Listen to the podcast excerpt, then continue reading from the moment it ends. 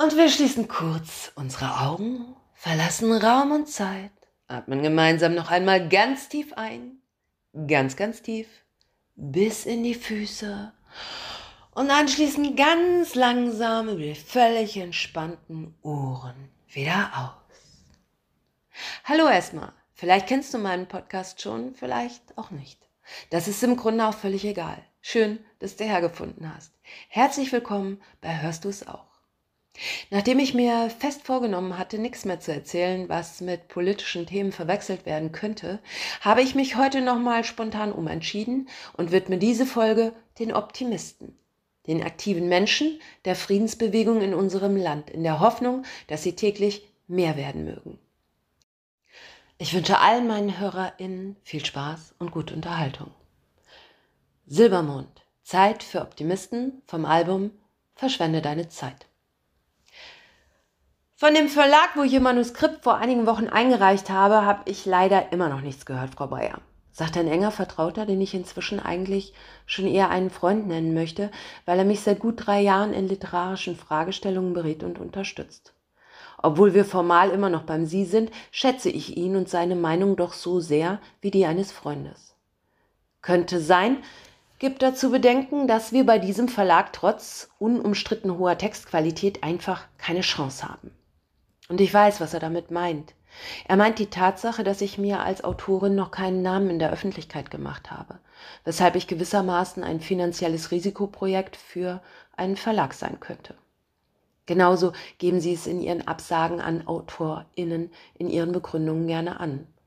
Und dann merke ich, wie mein Rücken plötzlich nicht mehr ganz so gerade ist, wie eben noch vor diesem Gespräch. Seltsam.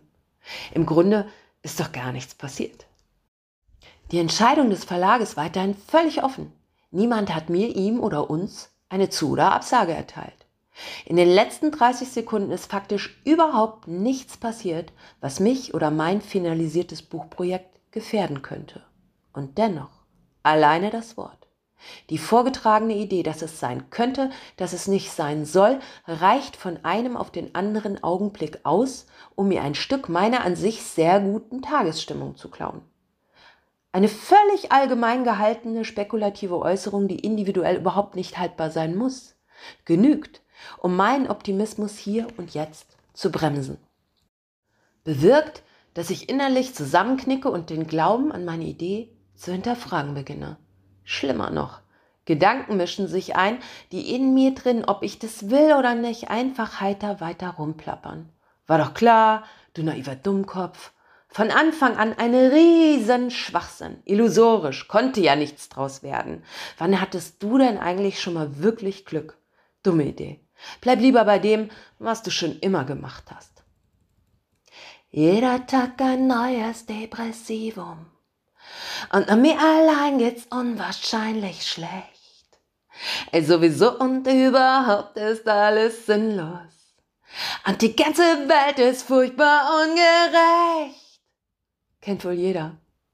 Und obwohl ich mir ganz, ganz, ganz, ganz felsenfest vorgenommen hatte, hier nichts mehr zu erzählen, was politisch sein könnte, kann ich es heute nicht halten. Wenn man davon ausgeht, dass auch eine Friedensbewegung am Ende das Resultat einer politischen Haltung ist. Dann Achtung und Spoiler, hier wird's jetzt entgegen aller Vorsätze politisch. Also Frieden. Die Optimisten halten fest, dass man die Hoffnung auf Frieden niemals aufgeben darf, dass man die Forderung zum Frieden hochhalten muss, selbst dann oder vielleicht sogar besonders in Tagen und Stunden der Angst und Not. Frieden als unverhandelbare Utopie. Und sie haben es nicht leicht dieser Tage, die Menschen, die sagen, dass man Frieden mit Waffen nicht herstellen kann, dass man verhandeln muss, auch wenn alles verloren erscheint. Dass man sich auch oder gerade mit denen an einem Tisch auseinandersetzen muss, die die entgegengesetzten Argumente vertreten. Jawohl, gerade mit denen. Ich meine nicht die Leute, die diesen Krieg führen, ich meine die, die es für einen Fakt halten, dass daran nichts mehr zu ändern ist. Die Pessimisten. Ich sitze hier zwischen ein paar Pessimisten. Das geht seit Stunden so und langsam habe ich echt genug.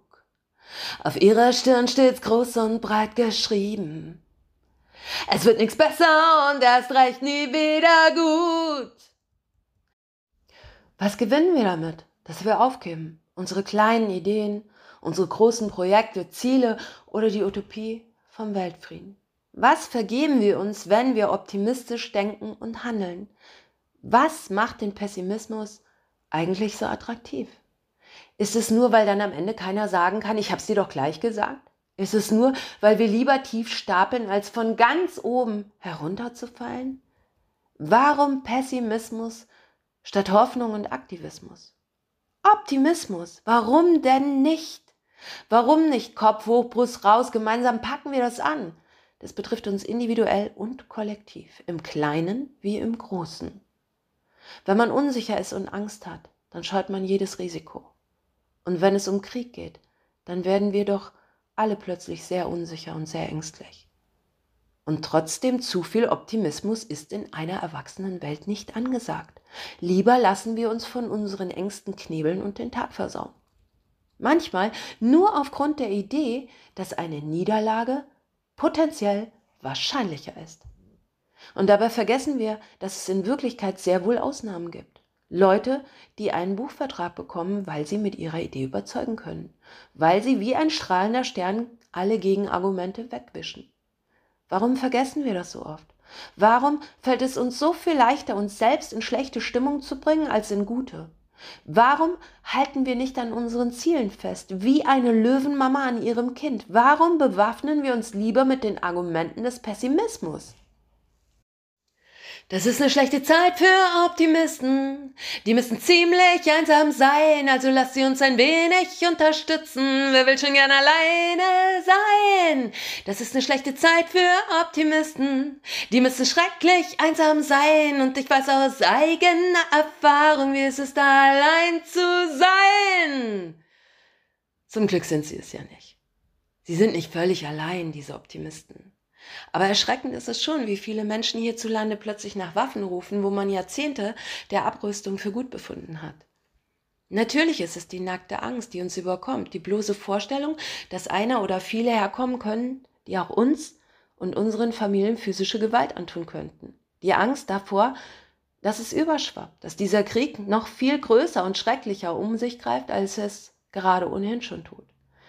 Krieg war in den vergangenen Jahren zwar nahezu immer irgendwo, aber eben nie so nah, nicht so unmittelbar, nicht so klar, verständlich. Dieser Krieg ist uns geschichtlich und kulturell derart vertraut, dass er uns bis ins Mark erschüttert. Natürlich haben wir jeden Grund zu Angst und Sorge. Selbstverständlich haben wir aber auch Mitleid mit all den armen Familien, die daran zerbrechen, denen alles genommen wird. Und wir zeigen einmal mehr, was wir können in Deutschland. Wir können Solidarität. Das können wir uns auf die Fahne schreiben. Wir sind solidarisch. Wir kümmern uns nicht nur um uns selbst. Nein, wir nehmen Menschen auf. Wir spenden Geld und Dinge, die gebraucht werden, aber leider auch Waffen. In der Hoffnung, dass sie uns dafür in Ruhe lassen. Natürlich. Ich will das doch auch. Ich will das doch auch dass die uns hier in Ruhe lassen, dass wir unseren Kindern, die jetzt schon vor diesem ganzen Klimawahnsinn und auch finanziell vermutlich extrem schwierigen Zeiten stehen, dass wir ihnen zumindest ein Land hinterlassen können, was bleibende Werte hat. Solidarität und Frieden. Doch Angst ist kein guter Berater. In einer so entscheidenden Frage nach einer, wenn auch nur indirekten Beteiligung an einem Krieg, wäre es doch grob fahrlässig, würden wir uns allein auf unsere Angst als Berater verlassen? Oder hätten Sie es jemals vorher für sinnvoll erachtet, wenn jemand in Ihrer Nähe auch nur den vagen Plan geäußert hätte, unsichere, ängstliche Menschen mal lieber schnell, nur zur allgemeinen Sicherheit, zu bewaffnen? So wie es jetzt ist, kann das nicht bleiben. Der Zeitpunkt ist nicht schlecht, grad gut genug. Zeichen gibt's genug, wir brauchen Wunder. Und zwei waren für den Anfang schon ganz gut. Wunder.